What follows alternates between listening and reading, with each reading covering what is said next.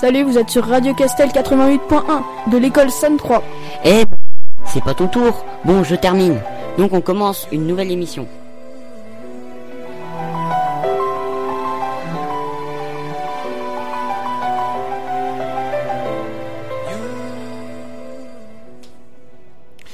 Bonsoir à tous, bienvenue dans bienvenue sur Radio Castel.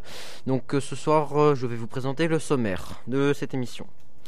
Du coup, donc euh, la première chronique sera avec Charles sur les infos insolites, puis la seconde sur Verstappen versus Omil avec Edouard, puis les pesticides de Arena, suivi de la musique Are We All We Are, puis une date, une histoire sur la mystique 1918 avec Charles, puis les animés manga avec Arena, suivi de la vitesse du son avec Edouard, ensuite la musique The Resistance, puis ensuite nous continuerons avec la chronique La guitare d'Arena, puis suivi des serveurs informatiques de Charles, et pour finir Dove Pumply avec Edouard, puis suivi de la musique du générique de Star Wars. Donc bonsoir à tous, c'est Charles sur Radio Castel. Ce soir je vais vous parler donc des dernières infos insolites. Et je terminerai par la météo. Ces derniers jours, à Clermont-Ferrand, un habitant de cette ville a empêché ses voisins d'utiliser son Wi-Fi. Seulement, son brouilleur de téléphonie mobile a causé de nombreuses perturbations sur les réseaux mobiles et Wi-Fi dans la ville. Dans le quartier où il vivait, toute connexion Wi-Fi, GPS ou mobile était inutilisable. Donc le principal problème de ces brouilleurs est qu'ils peuvent perturber les avions volant à 2000 ou 500 mètres d'altitude. Toute, toute, utilisation de brouilleur GPS peut amener à 30 000 euros d'amende et à 6 mois d'emprisonnement. Maintenant, nous nous rendons à Bayonne, en France. En estimant leur bien, une famille découvre un tableau d'une valeur de 200 000 euros. Donc l'œuvre avait été peinte, avait été par le russe Alex von Javleski. Le tableau donc a été mis aux enchères ce vendredi à Saint-Jean de. Le nom de la peinture s'intitule Le Juif en prière. Il fut peint en 1893 et ensuite acheté par un collectionneur polonais. Ce sont les descendants du collectionneur qui ont fait estimer le tableau lors de la vente de la maison familiale. Le peintre du tableau a été identifié après des mois d'enquête. Le prix final du tableau est estimé à 300 000 euros. Ce dimanche matin à Nantes, près de l'arrêt de tram Mangin, près d'une poubelle, les démineurs ont dû intervenir en urgence. Coup de chance, parce qu'il s'agissait d'un sac qui contenait un antivol bruyant, électronique connecté. Cela s'est passé aux alentours de 10 heures. Le trafic de tram a été perturbé pendant une heure. Mais nous allons terminer par la météo. Demain matin, nous serons le mardi 23 novembre 2021. Il fera 2 degrés au petit matin avec des vents d'environ 15 km par heure. Dans l'après-midi, les températures ne devraient pas dépasser les 7 degrés au maximum, donc pensez à vous couvrir. Des rafales de vent d'environ 40 km/h par heure sont prévues. Le vent, le vent devrait pointer vers le nord-est. Le soleil se lèvera à 8h22 et se couchera à 17h23. Voilà donc ma chronique sur les infos insolites est terminée. Je laisse passer à l'antenne Edouard.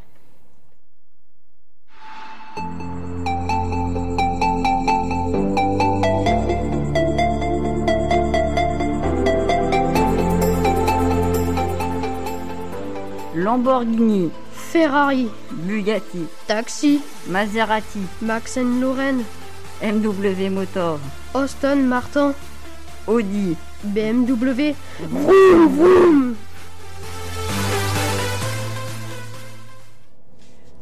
Donc c'est Edouard et aujourd'hui je vais vous parler de la, rivalité entre Hamilton et Verstappen. Avant toute chose, il faut savoir que cette année, il s'agit de la 72e édition du championnat du monde de Formule 1 organisée cette saison. Prévu en 23 manches, il n'en comporte finalement que 22 suite à l'annulation du Grand Prix du Japon. Le plus grand nombre de courses organisées dans une saison de l'histoire de Formule 1, mais depuis le début de la saison 2 du monde, deux pilotes de Formule 1 se, font la guerre sur la, la piste. D'un côté, nous avons Verstappen qui court chez Red Bull. De nationalité hollandaise, il court en F1 depuis 2015. Il a commencé sa carrière chez Toro Rosso et aujourd'hui chez et aujourd'hui il est euh. Rapidement, sa qualité se fait remarquer par les plus grandes marques et c'est Red Bull qui réussit à lui faire signer un contrat. De l'autre côté, nous avons Lewis Hamilton, 8 fois champion du monde de, de F1, détrônant ainsi Schumacher, le septuple champion du monde en titre. Lui commença sa carrière chez McLaren en 2007. Il fut sacré champion du monde pour la première fois l'année d'après. En 2013, Mercedes lui offre un volant. La même année, il est sacré champion du monde il enchaînera 2014-2015. Mais en 2016, son coéquipier Rosberg s'empare du trône. Mais il remportera quand même le championnat du monde 2017, 2018, 2019, 2020, 4 ans d'année Mercedes. Mais cette année, Red Bull a tout mis en œuvre pour remporter le championnat du monde et ainsi détrôner les flèches d'argent. Max Verstappen aussi voudrait remporter le championnat du monde. Depuis le début du championnat, les deux hommes se livrent bataille. Pour exemple, au Grand Prix de Monza en Italie, leur crash a dépassé le million de vues sur YouTube. À l'heure où je vous parle, Verstappen est toujours leader du championnat, malgré la victoire hier d'Hamilton qui leur font qu'ils ont 12 points d'écart. C'était Edouard et dans un instant je vais vous parler des pesticides avec Arena.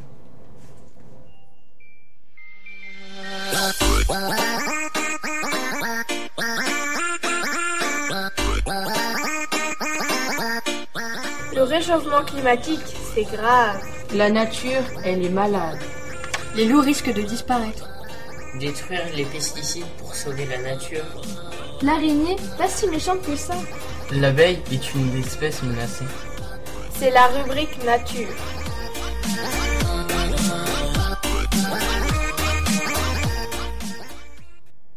Bonsoir très chers auditeurs et auditrices, c'est Arena sur Radio Castel.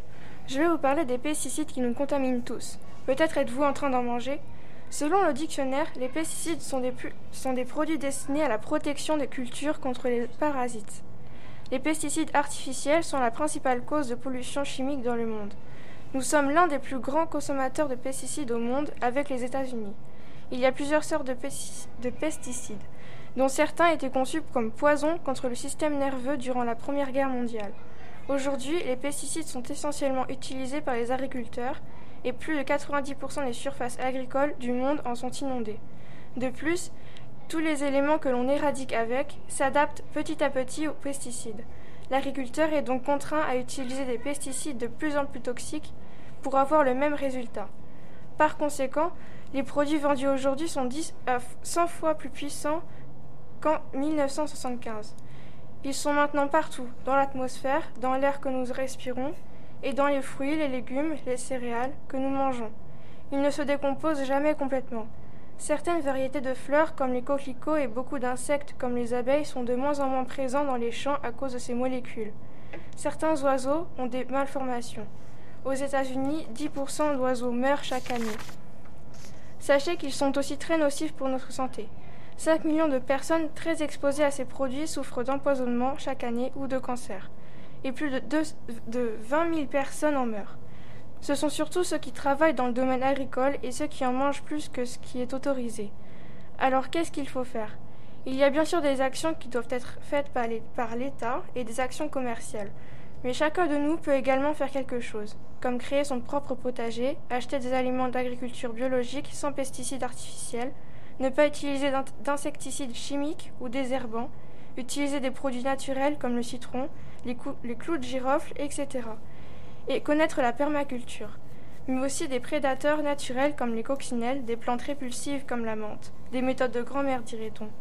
Et pour conclure, je vous cite Rachel Carson dans son livre Printemps silencieux qui, qui dit Vouloir corriger la nature est une arrogante prétention née des insuffisances d'une biologie et d'une philosophie qui en sont encore à l'âge de Néandertal, où l'on pouvait croire à la, nature destinée à satisfaire le bon plaisir de l'homme.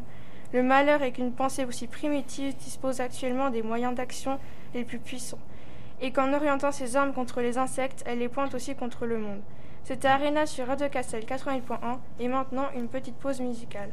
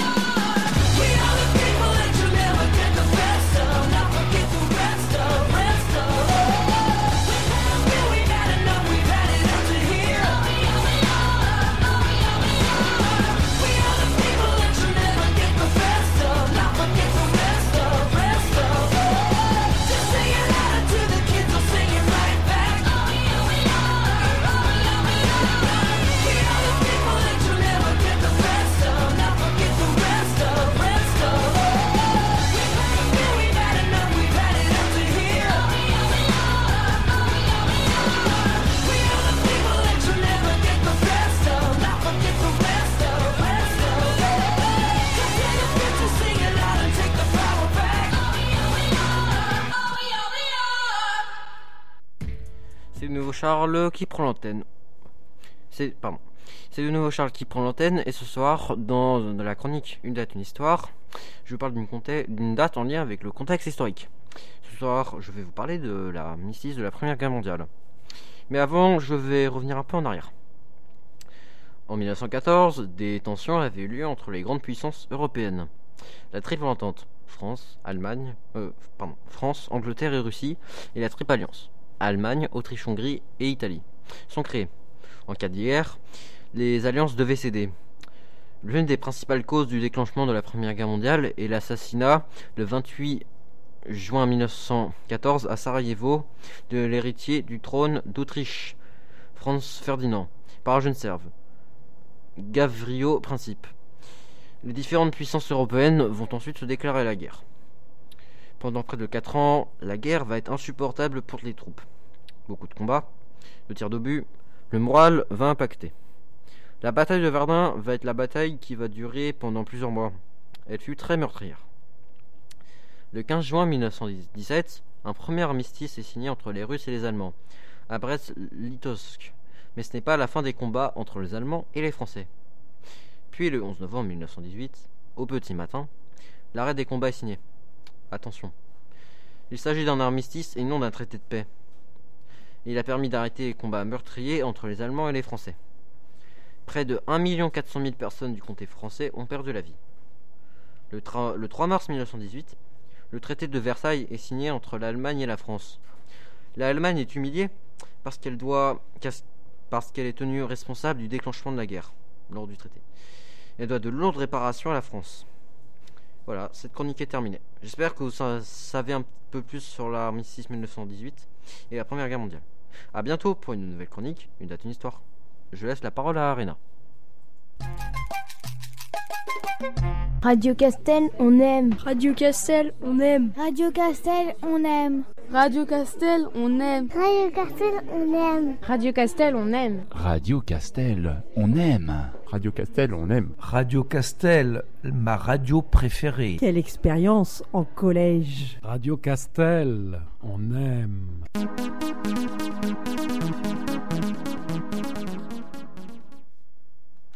Bonsoir très chers auditeurs et auditrices, vous êtes toujours sur Radio Castel 80.1 avec Arena. Et je vais vous parler des animés les plus connus. Pour certains, rien que ce mot vous fait rêver. Les animés sont très célèbres en ce moment. Les mangas sont l'origine. Ce sont des livres japonais qui ressemblent à des bandes dessinées sous la forme, d'un roman. Mais alors, quels sont les plus connus? Il y a bien sûr Naruto, qui est une personne abritant un démon en lui et qui n'est pas vraiment aimé par les gens de son village, mais qui va essayer de se surpasser pour devenir un grand ninja. Demon Slayer, qui raconte qu'un jeune garçon ayant perdu sa famille, sauf sa sœur survivante, mais transformé en démon, il cherche un remède pouvant la guérir. L'attaque des titans, parlant d'humains qui ont construit leur ville à l'intérieur de très grands murs pour éviter que des titans ne les dévorent. One Piece, qui parle de pirates à la recherche d'un trésor appartenu au roi des pirates avant sa mort. The Hunter Hunter, qui parle d'un garçon à la recherche de son père qui, et qui va devenir hunter comme lui pour le retrouver. Tokyo Ghoul, qui raconte une ville où des créatures appelées ghouls vivent avec les humains. Fairy Tail, qui parle d'une jeune magicienne entrant dans une guilde nommée Fairy Tail. Div Note, qui parle d'un jeune étudiant qui un jour découvre le Div Note, qui c'est un carnet appartenu au dieu de la mort, et dès que l'on écrit le nom d'une personne à l'intérieur, celle-ci meurt. Il y en a bien d'autres encore, mais il existe aussi des films animés très connus comme Your Name, Le voyage de Chihiro, Le château ambulant ou bien Mon voisin Totoro. Mais quelle est la différence entre un dessin animé et un animé? La seule différence est qu'un animé est une animation japonaise. On y peut donc retrouver des éléments de la culture japonaise. Alors évitez de dire aux fans d'animé que ce sont des dessins animés, car ils vont sûrement ne pas aimer. C'était Arena sur Radio Castel 80.1, et on continue avec Edouard. C'est Mathis et je vais vous parler de la Révolution française. Alors, tout d'abord, la Révolution française a eu lieu en 1789. Mais Mathis, c'est quoi ça? Mais enfin, c'est de la culture générale, bien sûr.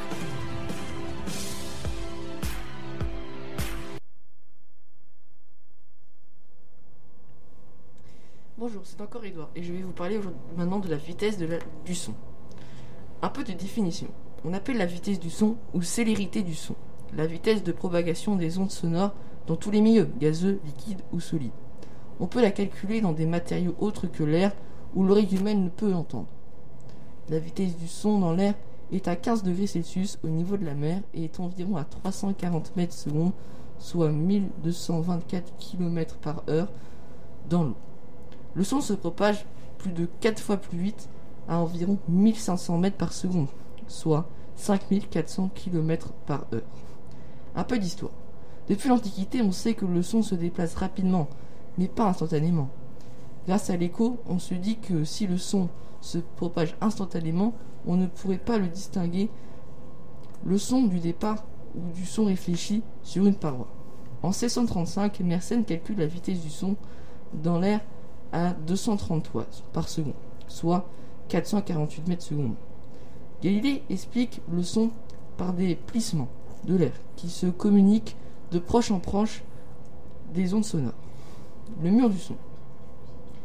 Le mur du son est un phénomène physique qui se caractérise par l'atteinte d'une vitesse au moins égale à celle de la vitesse du son dans l'air, soit 1224 km par heure ou Mach 1, et provoquant une onde de choc. Quand un objet atteint la vitesse du son, comme un avion dans l'air ou l'entrée atmosphérique d'un vaisseau spatial, il y a un onde de choc qui peut être entendu dans l'air.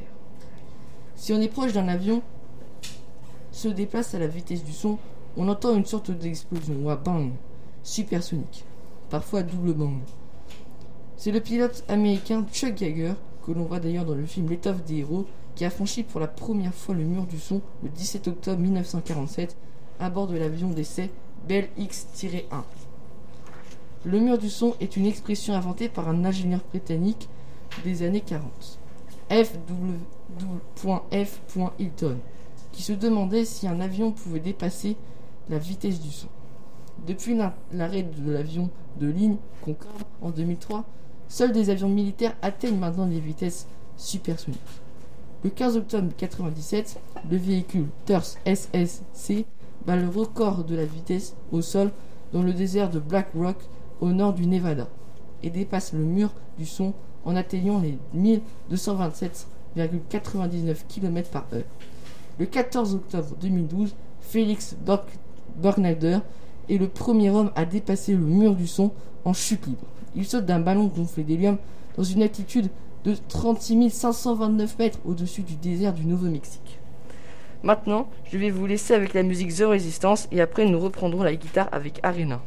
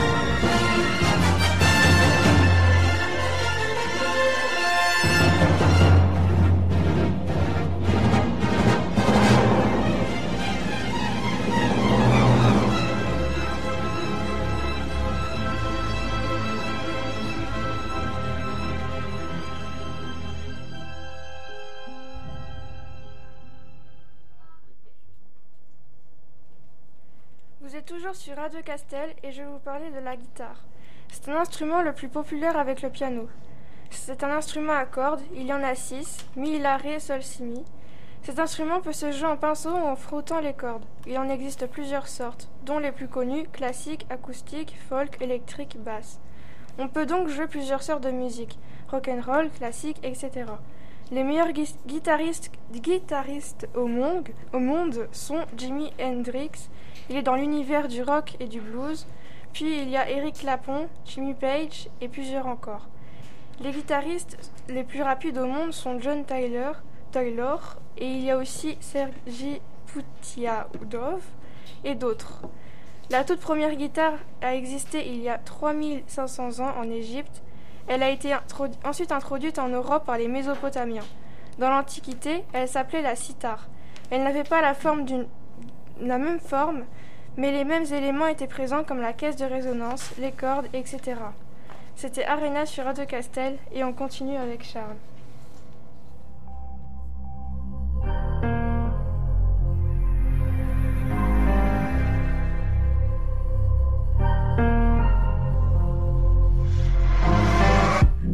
Ordinateur, Tablette, iPhone, serveur, microprocesseur, casque. C'est le domaine, domaine informatique.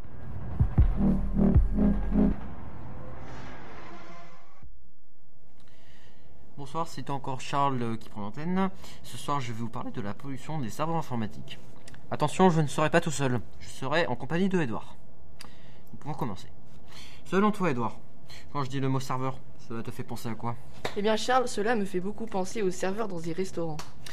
Ah bah, ce n'est pas tout à fait ça.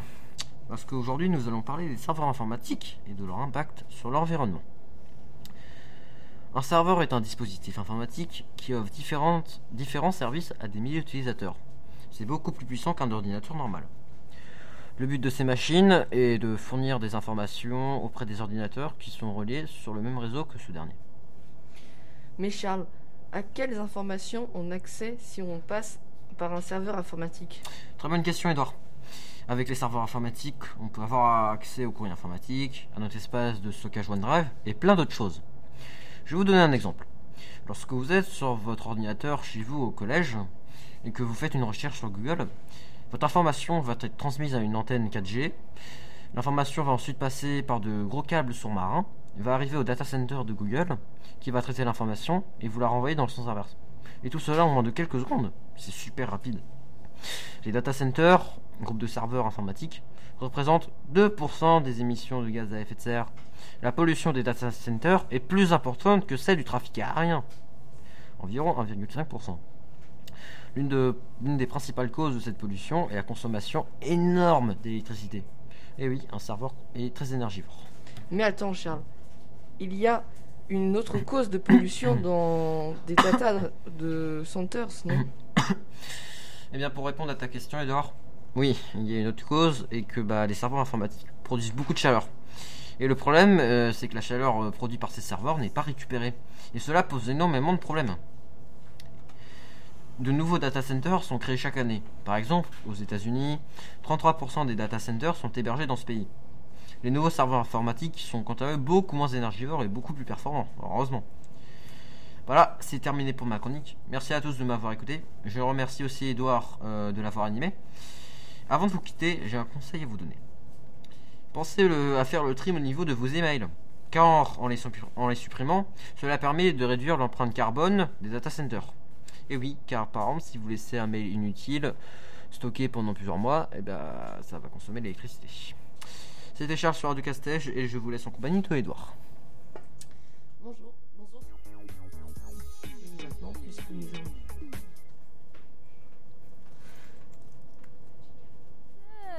chanteuse.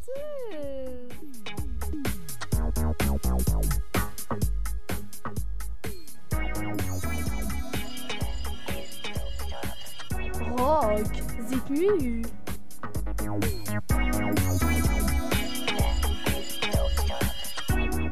RB, batterie.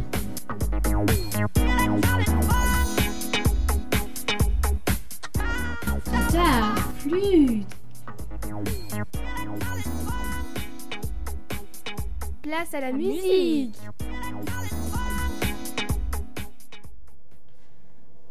Encore, c'est encore moi, et aujourd'hui je vais vous parler un peu de francophonie puisque je vais vous parler de Daft Punk. Daft Punk est un groupe de musique électronique français. Ses deux membres sont d'origine de Paris.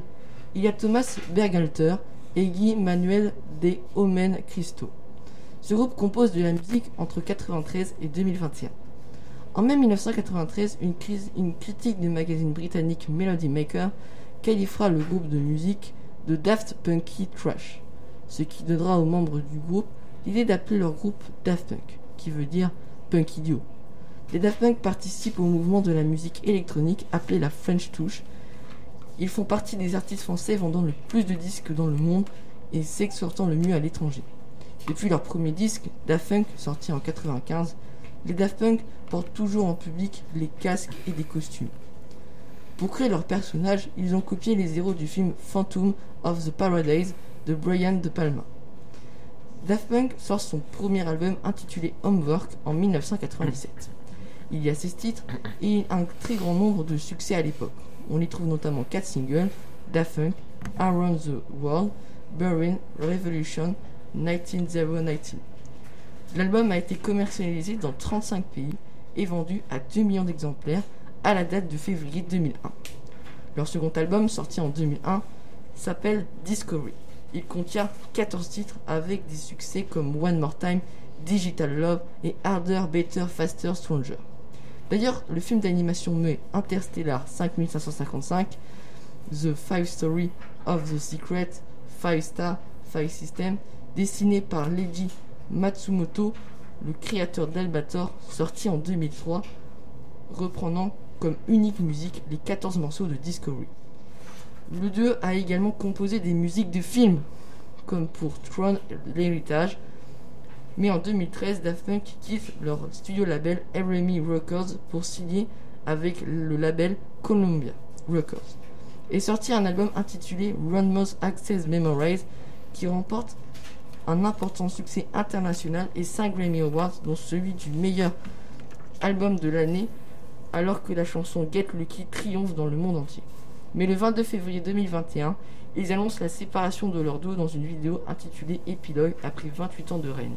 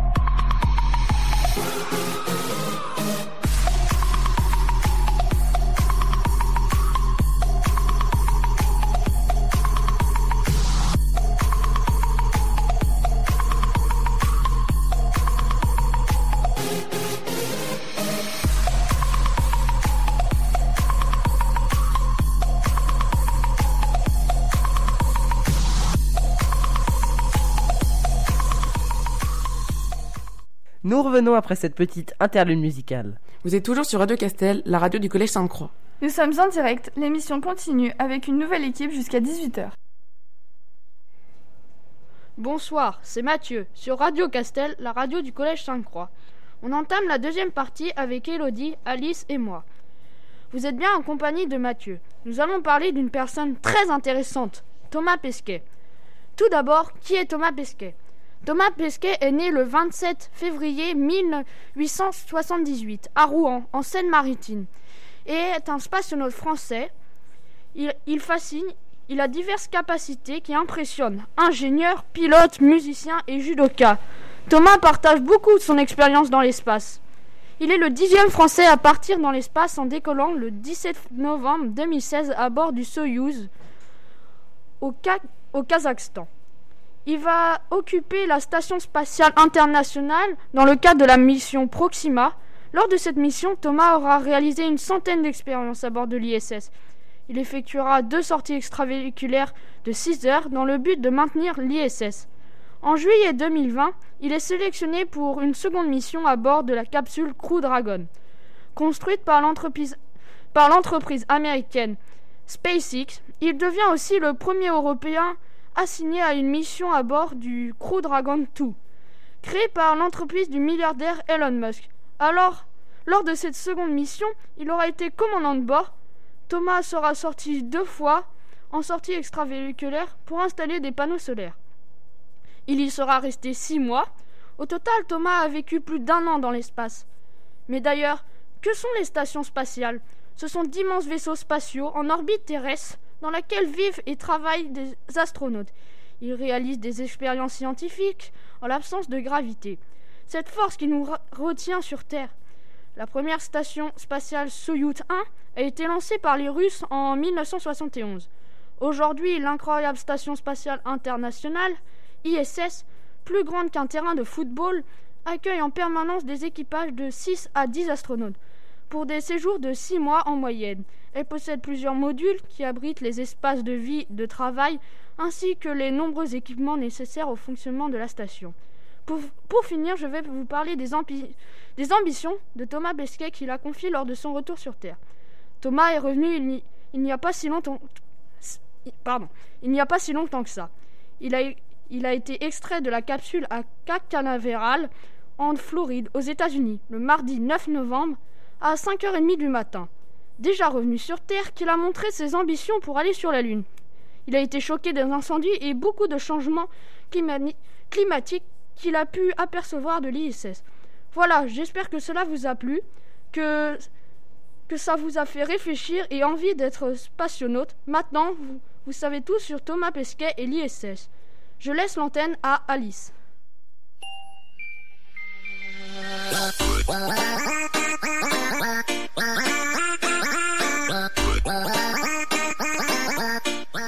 Le réchauffement climatique, c'est grave. La nature, elle est malade. Les loups risquent de disparaître. Détruire les pesticides pour sauver la nature. L'araignée, pas si méchante que ça.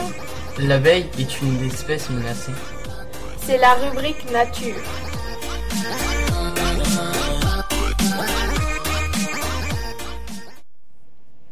Bonsoir, c'est Alice sur Radio Castel 88.1, la radio du Collège Sainte-Croix.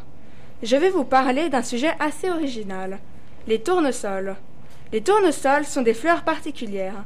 En effet, comme le dit si bien leur nom, ces fleurs se tournent vers le soleil. Mais pourquoi? Les tournesols, ou Helianthus annuus, se tournent vers le soleil, si vous le remarquez seulement durant sa croissance. Après, il s'oriente en direction du lever du soleil et s'immobilise complètement. Saviez-vous que le tournesol ne grandit que d'un seul côté à la fois? Effectivement, la plante pousse plus vite sur le côté ombragé, ce qui fait que la plante fait pencher sa tête en direction du soleil. La nuit, c'est différent. Seule la partie côté ouest de la tige grandit. C'est ainsi que la tête du tournesol est ramenée vers l'est. Des chercheurs se sont amusés à empêcher les tournesols de se tourner comme bon leur semble. Au final, ces tournesols avaient moins 10% de masse par rapport à des tournesols qui n'auraient pas été touchés. Quelles sont les origines du tournesol? Le tournesol a été domestiqué par les Amérindiens et les Mexicains qui les utilisaient pour de leurs propriétés alimentaires et médicinales. Les graines contiennent 20% d'huile. Les tournesols ont de nombreux noms pour les désigner. Certains sont assez drôles. On peut les appeler les tournesols grand soleil, soleil des jardins, soleil commun, graines à perroquet, héliantes, etc. Les tournesols sont cultivés pour deux choses essentielles. L'huile de tournesol. L'huile de tournesol est extraite des graines appréciées pour son équilibre en acides gras. Il paraît qu'il aide à combattre le diabète, maladie liée à un excès de sucre dans le sang. Les graines de tournesol. Les graines de tournesol sont vendues décortiquées et crues. Certains tournesols sont impressionnants. Ce sont des géants tournesols qui peuvent atteindre plusieurs mètres de haut. Et saviez-vous qu'il existe un record du monde à ce sujet, détenu depuis 2017 par un Allemand Son tournesol est monté jusqu'à 9,17 mètres de haut. Merci beaucoup de m'avoir écouté et prions pour que cette fleur ne prenne pas possession du monde avec sa taille qui ne peut atteindre qui peut atteindre plusieurs mètres. Vous êtes toujours sur Radio Castel 88.1 et maintenant je laisse la parole à Elodie avec moi. Bonsoir, c'est Elodie. Et Alice Sur Radio Castel 88.1. Si je vous dis vacances, liberté, autonomie et maison sur roue, vous avez deviné, je vais vous parler de la folie des camping-cars. Comme vous avez dû le remarquer sur les routes de vos vacances, beaucoup de Français se ruent vers les camping-cars pour passer des vacances en famille ou entre amis. Idéal pour cet été inhabituel, les vacanciers veulent éviter les structures collectives et veulent être, et veulent être dépaysés même à quelques kilomètres de chez eux. Je vous emmène dans l'univers des camping-cars, où camping-car rime avec liberté. Le saviez-vous? Ce mode de tourisme a connu une explosion de ventes depuis l'arrivée du Covid. Chez certains concessionnaires, les ventes ont doublé depuis le confinement. Entre mars 2020 et mars 2021, les immatriculations de camping-cars neufs ont augmenté de 21,81%. C'est beaucoup, vous ne trouvez pas? Pour ceux et celles qui veulent se lancer dans cette aventure, voici quelques conseils. Pour commencer, la pratique du camping-car ne se prend pas à la légère. Chaque camping-cariste a des droits et des devoirs. Si vous êtes muni d'un permis B classique, vous pouvez conduire un camping-car en dessous de 3,5 tonnes. Au-dessus de ce poids, vous devrez avoir le permis de classe C. Pour se stationner, stationnez-vous dans un camping, sur une aire de service, une aire naturelle ou un parking. Mais attention, sur une place de parking, vous serez bien stationné si vous ne sortez aucun mobilier et équipement extérieur. Vous n'avez pas le droit de sortir vos chaises, tables, mettre vos cales ou, ou même sortir vos auvents. Gérez vos services. Gérez vos sources en électricité, eau et gaz. Si vous avez envie de tester ce mode de tourisme pour vos prochaines vacances, voici quelques informations essentielles pour choisir votre camping-car et éviter les mésaventures. Tout d'abord, choisissez un camping-car en fonction de sa longueur. Envisagez un camping-car pas trop long pour une meilleure maniabilité et évitez d'endommager votre camping-car, cela serait dommage de l'abîmer. Le nombre et la disposition des couchages. Préférez-vous un lit capucine, central, superposé? Un espace de vie fonctionnel ou confort La durée de votre voyage Votre budget. Commencez par un camping-car pas trop cher pour débuter, puis en fonction de votre expérience, misez sur un camping-car qui vous conviendra encore mieux.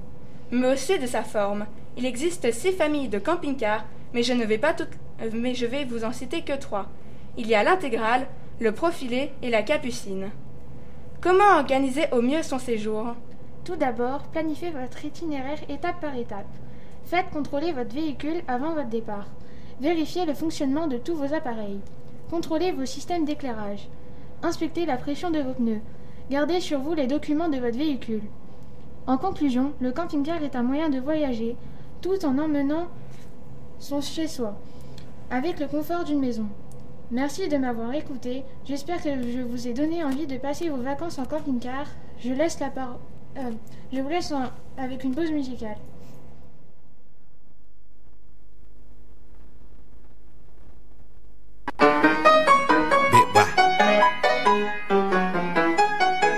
If it's alright,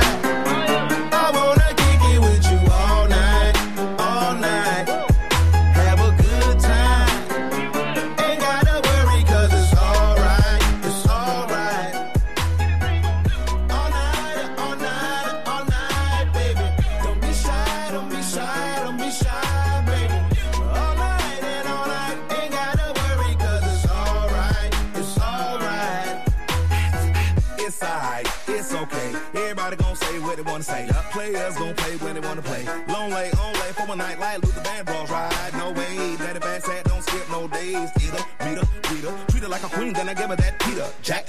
That's how we procreate. Take care of my babies, I'ma tote the weight. I'ma carry the load and I'ma win the bread as well. No tricking off of my girl. Yo, chicken off of my girl. She thick with all of her curves. Plus she got a mind on her. Street smart, book smart, by design for me. Gotta hold her up, cause she always holding me down. Like a bank robber with a note, give it to the teller so she know we ain't fucking around. It's something about that company. I sent for you if you come for me. Come for me. If it's alright,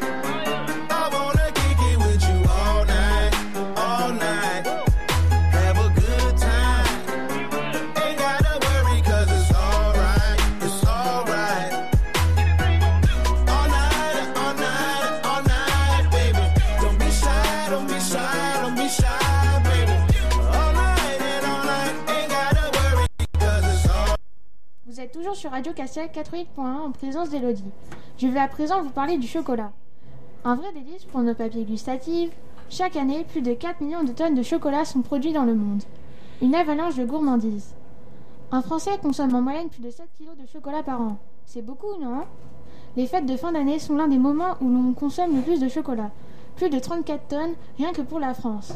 Mais savez-vous vraiment d'où vient le chocolat et comment on le fabrique?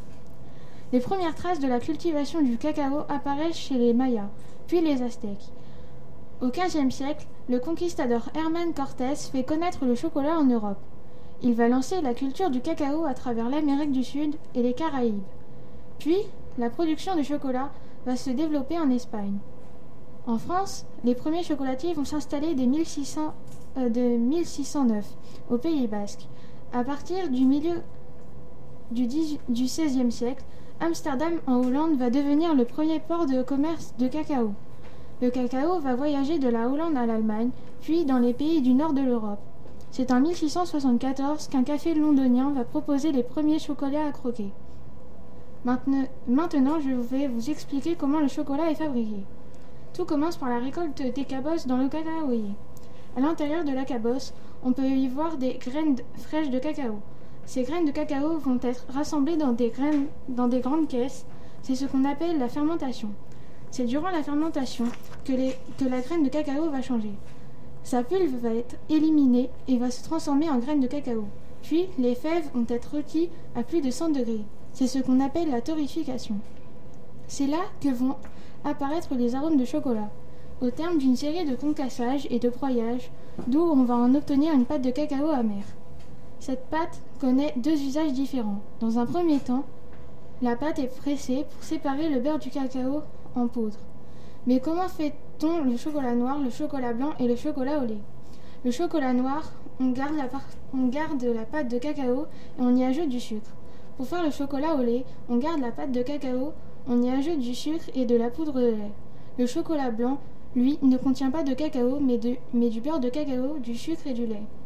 Le chocolat se réinvente continuellement avec l'apparition de nouveaux goûts, comme la framboise, le dulcet et j'en passe. Mais attention au sucre.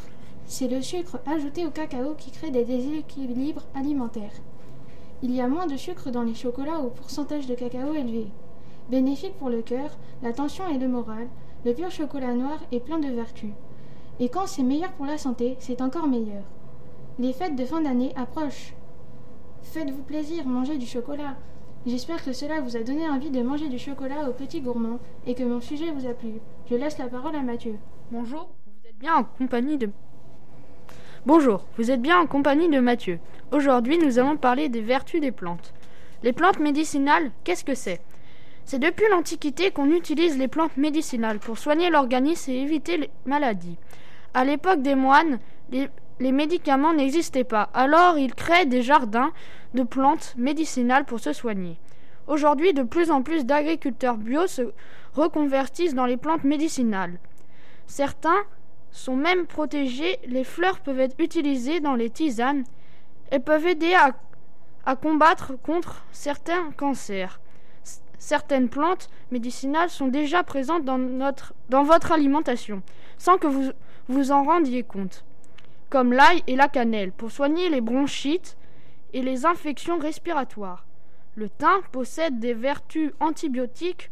On peut l'utiliser com- comme traitement contre l'asthme et les troubles respiratoires. Le basilic pour soigner les migraines. Le céleri aide aussi les reins à éliminer les toxines de l'organisme. Le curcuma est un anti-inflammatoire. En plus de guérir les plaies et les feuilles de framboisier, les feuilles de, les feuilles de framboisier, soulagent les aphnes et les gencives. gencives. Le gingembre, menthe et la moutarde possèdent des vertus sur la digestion et évitent les nausées. L'huile essentielle de lavande est un remède contre les brûlures par le froid. Où peut-on trouver ces plantes médicinales? Les plantes médicinales et les huiles essentielles se trouvent chez les herboristes et dans les magasins bio. C'est aussi un moment pour dialoguer avec euh, des gens qualifiés si l'on a des questions sur l'utilisation et les vertus des plantes médicinales. Je vous laisse avec Alice qui va vous parler des mystères et des légendes des chats. Bonsoir. Bonsoir, c'est encore Alice sur Radio Castel 88.1. Je vais vous parler d'un sujet qui me tient vraiment à cœur. Les mystères et les légendes de nos, de nos merveilleux amis félins, les chats. Pour commencer, parlons d'une légende très populaire. D'où vient l'idée que nos chers chatounets aient neuf vies? Eh bien, il existe trois explications principales. La première explication vient d'une légende hindouiste. L'on disait que Shiva, dieu hindou, aurait rencontré un chat qui s'avérait être un fort mathématicien. Le dieu lui aurait demandé qu'est-ce qu'il savait faire, et le félin lui aurait répondu qu'il savait compter jusqu'à l'infini. Shiva, sceptique, lui aurait alors demandé de compter pour lui, et alors le chat s'exécuta. À peine arrivé au chiffre 7, que, le matou s'est mis à bâiller, et arrivé au chiffre 9, le félin s'endormit. C'est alors que Shiva se dit que ce sommeil était le symbole de l'infini et qu'à compter de ce jour, les chats auraient neuf vies. La seconde explication est égyptienne, car, comme nous le savons, les Égyptiens vénéraient les chats. Les Égyptiens auraient alors remarqué que le chat était très adroit et agile et qu'il pouvait se sortir des situations les plus délicates. Ils se sont alors dit que les chats possédaient plusieurs vies. La dernière explication provient d'une certaine époque où les femmes possédaient des chats, souvent noirs d'ailleurs, étaient appelées sorcières. Ces dernières avaient alors la capacité de se transformer en chat, mais seulement neuf fois. Je vais vous parler maintenant d'une qualité que, les fées, que ces félins mystérieux ont le mérite d'avoir. Est-ce vrai que les chats retombent toujours sur leurs pattes? Effectivement, nos chers félins peuvent retomber sur leurs pattes quasi tout le temps, sauf quand la distance avec le sol est trop courte. Ils ont le réflexe de, de se retourner en faisant le dos rond, en direction du sol. Ils vont alors pouvoir effectuer une rotation dans l'air avec l'aide de leur tête et de leur queue. Ensuite, ils tendent leurs membres pour que leur chute soit freinée par les frottements de son corps contre l'air. Lors de l'atterrissage, les félins plient leurs pattes pour qu'elles fonctionnent comme des sortes de ressorts et ainsi limiter l'impact. Voici maintenant quelques mystères sur nos amis les chats qui, auraient pu, qui ont pu être percés. Si vous avez un chat, vous le, savez, vous le savez déjà très certainement, mais quand nos boules de poils griffent les meubles au lieu de griffer le griffoir, ce n'est pas pour se venger ou quoi que ce soit. C'est seulement car il ressent le besoin de marquer son territoire. Vous avez peut-être déjà vu un chat manger de l'herbe. Eh bien, il fait cela pour vomir, pour la vomir ensuite avec les poils qu'il avale durant sa toilette. Savez-vous, savez-vous d'où vient cette haine que les chats ont envers les chiens? C'est tout simple. Les chats sont des animaux calmes et solitaires. A contrario, les chiens sont des animaux sociables. En plus, ils n'ont pas le même langage. Mais il ne faut pas croire que ces deux espèces ne peuvent ne s'entendront jamais. Si vous les habituez dès tout jeune, chats et chiens peuvent devenir les meilleurs amis du monde. Pour finir, pourquoi les chats préfèrent boire dans l'eau du robinet que l'eau servie dans leur gamelle Les chats sont à la base des animaux sauvages. Ils préfèrent l'eau en mouvement, qui est plus propre que l'eau stagnante. C'est également un bon divertissement de boire de l'eau qui coule du robinet pour les chats. Merci de m'avoir écouté. C'était Alice et maintenant je vous laisse avec une pause musicale.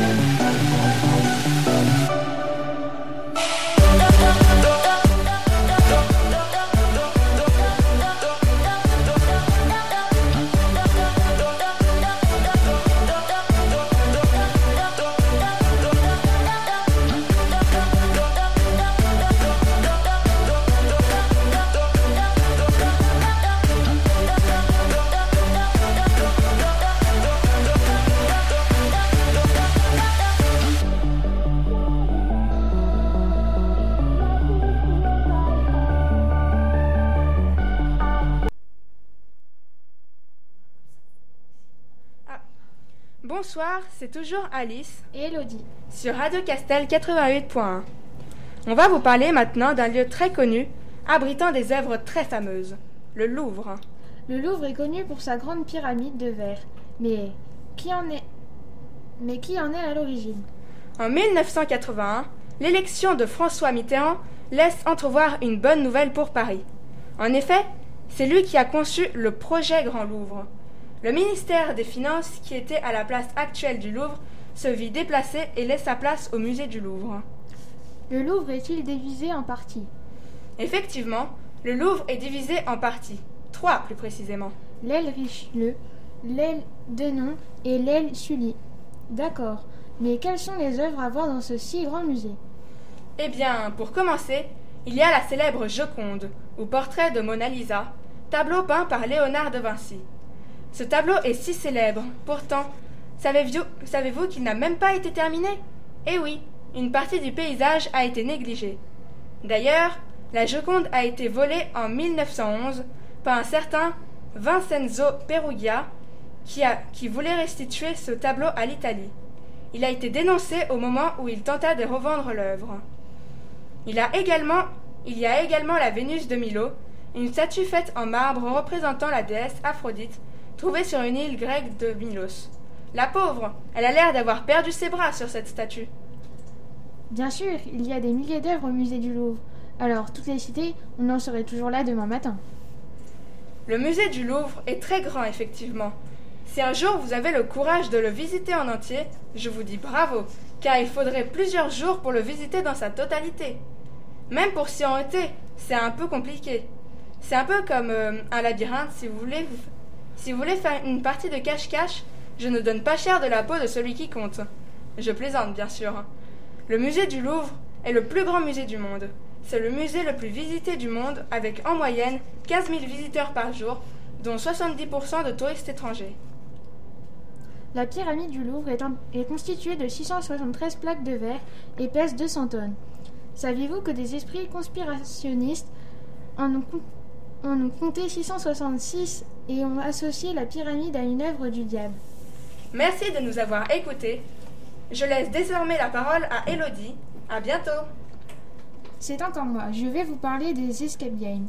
Les escape games sont des jeux d'évasion dans lesquels habituellement un groupe de participants ou une seule personne est enfermée dans une pièce pour un temps donné. Les participants doivent résoudre un certain nombre d'énigmes pour pouvoir sortir de la pièce dans un temps imparti. Les thèmes des escape games sont souvent inspirés des livres, des films d'aventure, de science-fiction, d'histoire, d'horreur, d'enquête policière, etc. Les escape games sont adaptés pour un large public, adolescents, familles ou seniors. Les jeux d'évasion ont pour cible les 25-40 ans. Voici certains thèmes et scénarios présents dans certains escape games. Les laboratoires scientifiques, les prisons, les manoirs hantés, les chasses au trésor, les cow-boys, les enquêtes détectives. Les escape games ont pris de l'ampleur et se sont développés aux quatre coins de la France. Depuis les années 2010, le concept de jeu d'évasion est présent dans toutes les grandes métropoles de France. Marseille, Lyon, Toulouse, Lille, Grenoble. Et séduit de plus en plus d'entreprises à la recherche d'activités de renforcement d'équipes originales. Depuis son arrivée en France, le concept évolue. Les décors sont de plus en plus réalistes, immersifs et recoupent l'univers de la cinématographie. L'escape game se réinvente continuellement. La dernière tendance est l'intégration d'acteurs en cours de jeu ou l'implantation de scénarios dans les lieux atypiques. Le saviez-vous C'est en octobre 2016 que le plus grand escape game de France ouvre ses portes à Nantes. Et en juin 2018, la France comptait 642 enseignes d'escape game. En janvier 2020, la France comptait 800 enseignes. L'escape game évolue. Depuis 2017, l'escape game ne se pratique pas que dans, les, que dans des enseignes, mais aussi en extérieur ou à la maison. Des sites web, blogs et forums de discussion proposent également ce type de jeu sous forme de kit à imprimer. En 2019, l'escape game est réadapté pour être jouable à domicile sur ordinateur. L'escape game est aussi adapté sous forme de jeu de société et de livres. Alors, un escape game pour vous, c'est quand? J'espère que mon sujet vous a plu. C'était Elodie sur Radio Castel. C'est Mathieu. Voilà, l'émission est terminée. J'espère que cela vous a plu. Et bonne semaine à tous.